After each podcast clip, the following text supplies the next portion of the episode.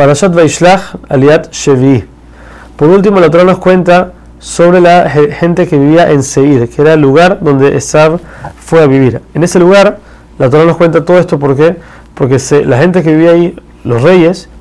vemos como una de las hijas de los reyes era la concubina de Elifaz, el hijo de Esab, para mostrarnos que qué tanto la gente se quería pegar a la familia de Abraham que estaban dispuestos a dejar a sus hijas, que eran reinas, que eran princesas, y mandarlas como concubinas solamente, por más de que sea, solamente para que sea familia de Abraham.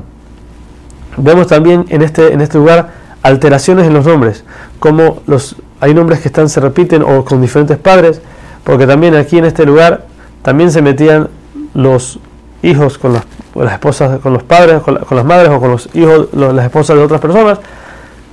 y mezclaban todas sus generaciones. La Torah nos cuenta como uno de ellos que también era de este tipo de gente, también hizo algo malo que juntó a un caballo con una burra y sacó una mula, o sea que él mismo era una mezcla y él fue y creó otra mezcla. Por último, la Torah nos cuenta los ocho reyes que hubo en la dinastía de Esab antes de que Israel tenga un rey. Y después de que Israel tuvo rey, entonces Esab ya no tuvo más reyes, sino eran solamente familias por ocho generaciones de reyes, hasta que después de la octava, dice el Pasuk en Melahim, que Esab se rebeló de vuelta contra Jacob. También nos dice cómo hubo una pelea entre Midian y Moab y Esab se juntó con Moab contra Midian.